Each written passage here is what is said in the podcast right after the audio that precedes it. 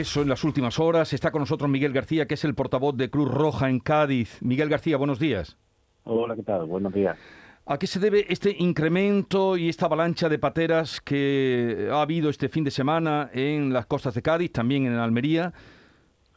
Bueno, las razones de, las migraciones de las migraciones forzosas nunca hay una, una única razón y, evidentemente, aunque es cierto que ahora eh, conocemos esta, eh, esta esta llegada de estos últimos días, eh, bueno, casi en muchos fines de semana, pues la, la, intensidad o la, o la llegada ha sido similar a la que a la que podemos haber tenido este fin de semana y la actividad del voluntariado pues también ha sido más o menos similar. Dentro de esas pateras, nos contaba nuestra compañera, los que han llegado a distintos eh, puertos, los que llegaron a Conín, los que han llegado a, eh, a Punta, a la playa de Cortadura, de la propia capital, pero en cambio hay dos naufragios y todavía muchas personas desaparecidas. Nos cuentan que puede ser o se debe estos naufragios a que vienen de cada vez de puntos más lejanos no la razón de, del naufragio no, no, no lo puedo decir porque realmente naufragios por desgracia eh, llevamos protagonizándolo o sea llevamos viéndolos y, y, llevan ocurriendo desde hace desde hace años. En este caso concreto no no, no podría decir en qué, qué ha podido ocurrir.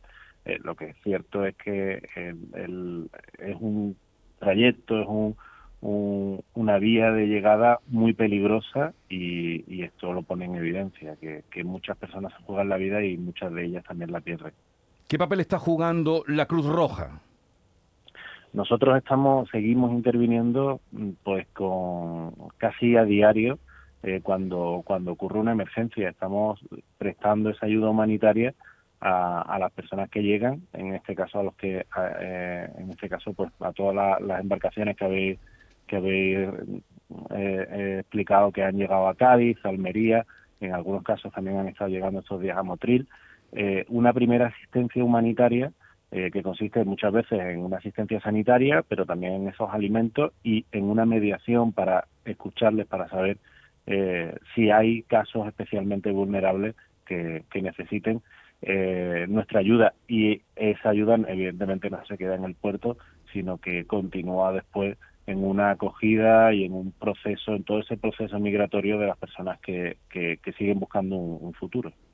Estamos hablando con Miguel García, es el portavoz de Cruz Roja en Cádiz, Carmen. Sí, Miguel, ¿qué tal? Muy buenos días. ¿Cómo, ¿Cómo, llegan? ¿Cómo llegan estas eh, personas? Las motivaciones siguen siendo las mismas. Nos decías que, bueno, lamentablemente, ¿no? Esto, la llegada de, de, pateras se sigue produciendo un fin de semana tras otro, pero esas motivaciones son las mismas o la pandemia ha empeorado incluso la situación en los eh, países de los que proceden, ha elevado la desesperación de estas personas.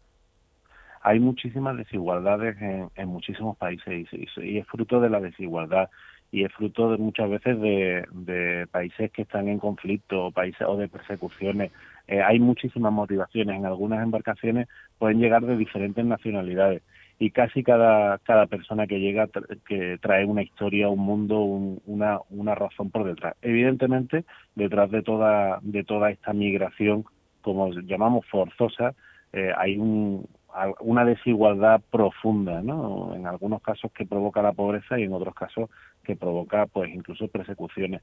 Y, y cómo llegan, pues, llegan evidentemente físicamente llegan muy, muy, muy cansados, pero también eh, eh, cansados emocionalmente, pues porque es un proceso muy, muy duro, que no solo es duro la llegada en la patera, sino que viene un proceso muy duro durante, en algunos casos, durante años, cruzando varias fronteras y cruzando varios países y enfrentándose a muchísimas dificultades. Son conscientes, ¿no? Además del peligro que, conlleva, lo digo porque estos naufragios, estos desaparecidos, ¿no? Estas personas eh, fallecidas, quien se sube a una patera tiene claro, ¿no? Que puede fallecer, ¿no? En ese intento.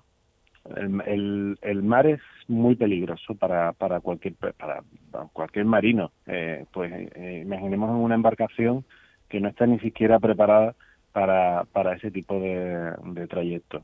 Entonces, bueno, pues ellos son eh, son conscientes de, estas personas son plenamente conscientes del peligro que corren. El problema es que, eh, que, se ven abocados a, jugarse la vida. Hmm.